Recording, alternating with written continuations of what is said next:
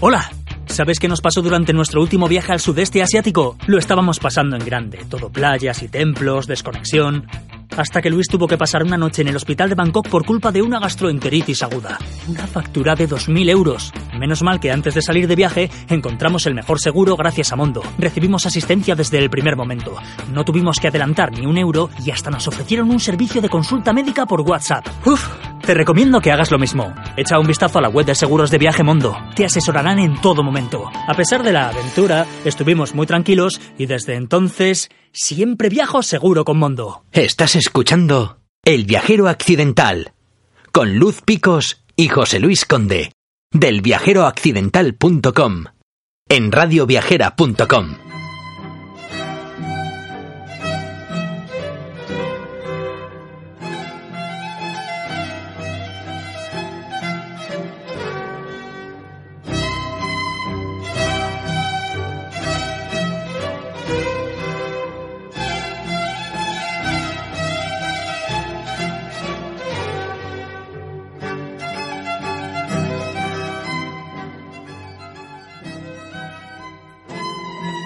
El tema principal del día, la exposición sobre Julio Verne en el Museo de Arte Contemporánea de Vigo, manda. Así que hoy no traeré de las brumas de la historia a un viajero puñetero, es decir, de los siglos XVII y XVIII, sino del XIX, porque el inmortal Verne no utilizaba puñetas en las bocamangas, sino seguramente puños desmontables de celuloide, como todo caballero que se preciara.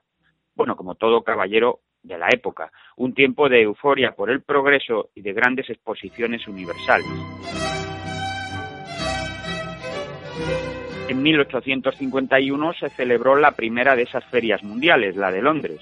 Cuatro años más tarde, en 1855, tuvo lugar la Exposición Universal de París.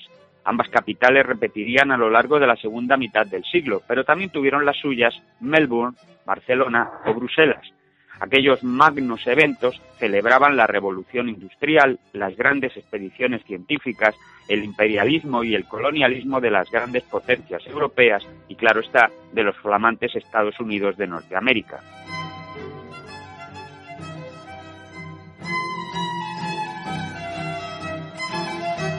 Decía otro novelista, el británico H. G. Wells, que aquellos puños masculinos de celuloide se lavaban por la noche con un cepillo de dientes se dejaban secar en el respaldo de la silla y ahí los tenías por la mañana como nuevos. Quien quita que a falta de papel, Verne apuntase alguna de sus extraordinarias ideas en uno de sus puños rígidos, ideas que tenían que ver con aquellas exposiciones universales y con el desarrollo de la ciencia. Menciono a Wells, autor de La máquina del tiempo y de La guerra de los mundos, porque tanto Julio Verne como el novelista inglés son considerados los padres de la ciencia ficción, padres con una sombra muy larga, y no porque Verne sea el segundo autor más traducido del mundo después de Agatha Christie, sino porque hay corrientes actuales de la ciencia ficción que le deben todo lo que son al extraordinario novelista francés. Verne es hoy mundialmente reconocido por su colección de viajes extraordinarios, que inauguró en 1863 con cinco semanas en globo y se cerró con la publicación póstuma de la impresionante aventura de la misión Barsac, en 1918. En esa misma colección figuran De la Tierra a la Luna, La Vuelta al Mundo en 80 días, Viaje al Centro de la Tierra, Robur el Conquistador o 20.000 leguas de viaje submarino, en la que aparece la ciudad española de Vigo. El primer periodo de los viajes extraordinarios es un canto al progreso y a las exploraciones, con científicos bien intencionados y máquinas que le facilitaban la vida al ser humano. Pero luego viene una etapa pesimista, acorde con el imperialismo, el colonialismo y con la ciencia aplicada a la guerra, que lleva a Julio Verne a un cierto desencanto y cinismo.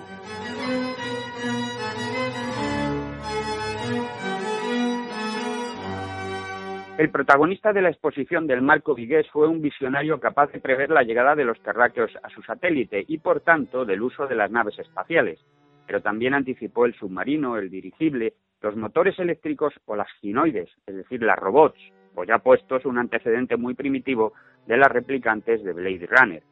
Decía antes que hay corrientes actuales de la ciencia ficción que le deben todo a Julio Verne y también a H.G. Wells. Me refiero al llamado steampunk, que recrea ambientes futuristas evolucionados desde el vapor y el carbón y teñidos de optimismo y confianza en la ciencia.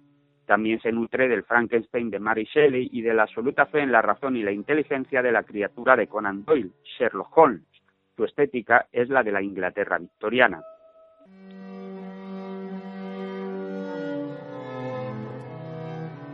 El steampunk nació como respuesta a otra corriente, el cyberpunk, que presenta un futuro cercano que salta desde la subversión a través de Internet al control de las grandes corporaciones y que está teñido del cinismo de la novela negra. Para quienes no estén al tanto de ninguna de estas corrientes, pondremos un par de ejemplos cinematográficos. Sería un ejemplo de steampunk la Liga de los Hombres Extraordinarios, en la que aparecen el Capitán Nemo y submarino, el Nautilus, o la Brújula Dorada. Incluso una película infantil como Chitty Chitty Bam Bam podría ser un antecedente del steampunk. Por otro lado, Blade Runner y su secuela, Blade Runner 2049, además de Minority Report o Matrix, son muestras del llamado cyberpunk.